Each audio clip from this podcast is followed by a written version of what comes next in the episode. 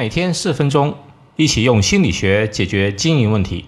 这里是门店经营心理术，我是包爱李大叔。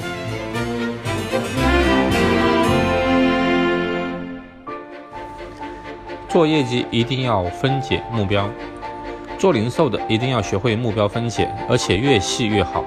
这有三个好处：一是聚焦关注的注意力；二是有可操作的步骤；三是方便及时的反馈。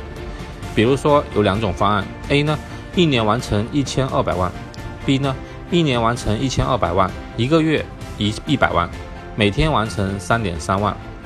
那你觉得哪一个对你更有激励的效果呢？假如在一个零售店里，作为一名员工，你本月的个人销售目标是十六万，你要怎么去分解目标呢？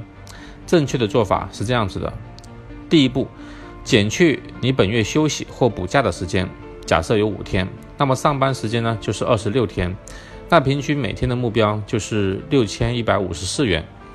那第二，每天的上班时间呢？除了日常杂事和吃饭的时间算六个小时，那平均一个小时呢就要做一千零二十五元。第三，假设平均的客单价是三千五百元的话呢，因为每个小时要做一千零二十五元，那相当于三个小时自己必须要成交一台课，一天要成交两台。第四，按照百分之二十五的成交率，按四台课成交一台，三个小时需要接四台课。那么一天呢，就需要接八台课。第五，六小时八台课，相当于每四十五分钟必须接到一台课。所以，你一个月的最目标呢，最终可以换成以下可操作执行的动作，也就是每四十五分钟要接到一台课，每三小时要卖一单三千五百元的单，我本月就可以达标了。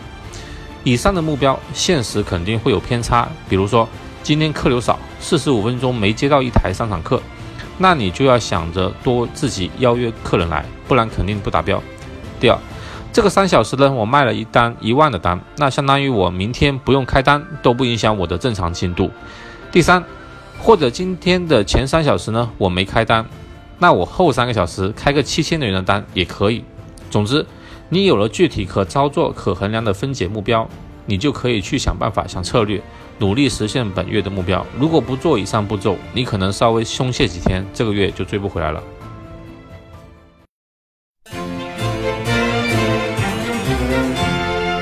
好，今天就到这里，欢迎大家关注门店经营心理术同名微信公众号，那里有文字版，谢谢。